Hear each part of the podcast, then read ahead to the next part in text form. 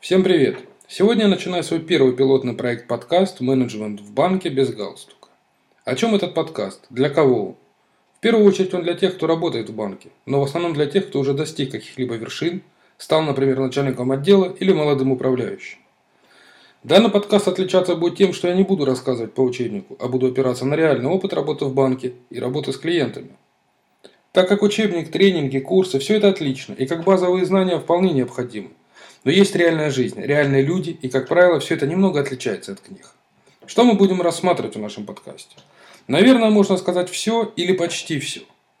Как работать с продажами, как организовать и мотивировать работу с персоналом, как развивать бизнес и на что обращать внимание.